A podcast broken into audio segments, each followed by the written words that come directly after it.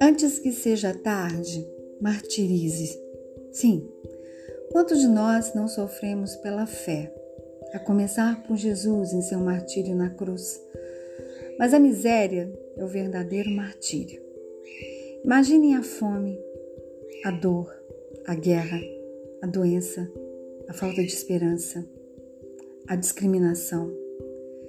Difícil se nutrir de tantos momentos tristes, não é mesmo? É um ciclo, alguns podem dizer. Vai passar, tudo passa, será? E os outros vão clamar por Deus por ter misericórdia de nós.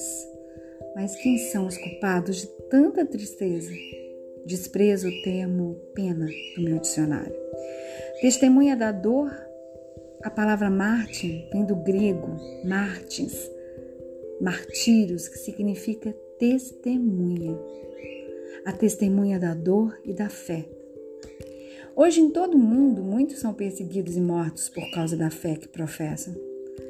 Em 2018, o Coliseu em Roma foi tingido de vermelho como o sangue dos mártires cristãos.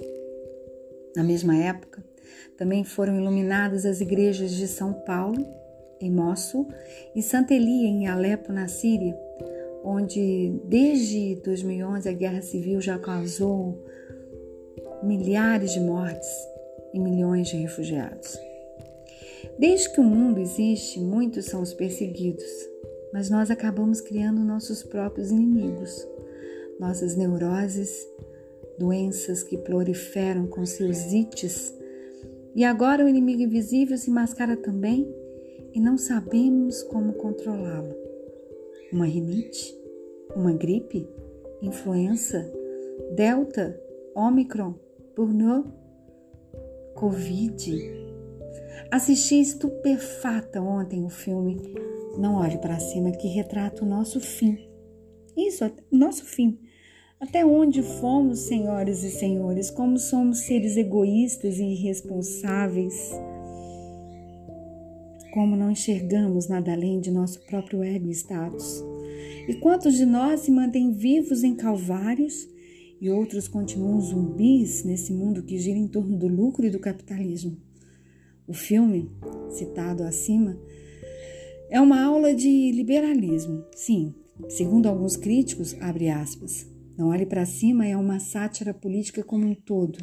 Revela a crescente desilusão das pessoas com a capacidade dos políticos e do sistema democrático de resolver e até mesmo diagnosticar nossos problemas. Estamos perdidos. E aí, José, João, Manuel, Clara, Ana, Clarice, até onde estamos no controle de nossas vidas? Quem de nós será o novo mártir? Algum candidato nos fins dos tempos? Duvido. Esse texto eu escrevi em dezembro de 2021, baseado em alguns sentimentos, né, de fim de ano, de ainda de esperança para dias melhores. É um texto forte, reflexivo e que traga para todos nós em 2022, em todos os anos que assim né, vierem paz, juízo, força, foco, que é o que nós precisamos. Um beijo da sua amiga, escritora e jornalista Luciana Aquino.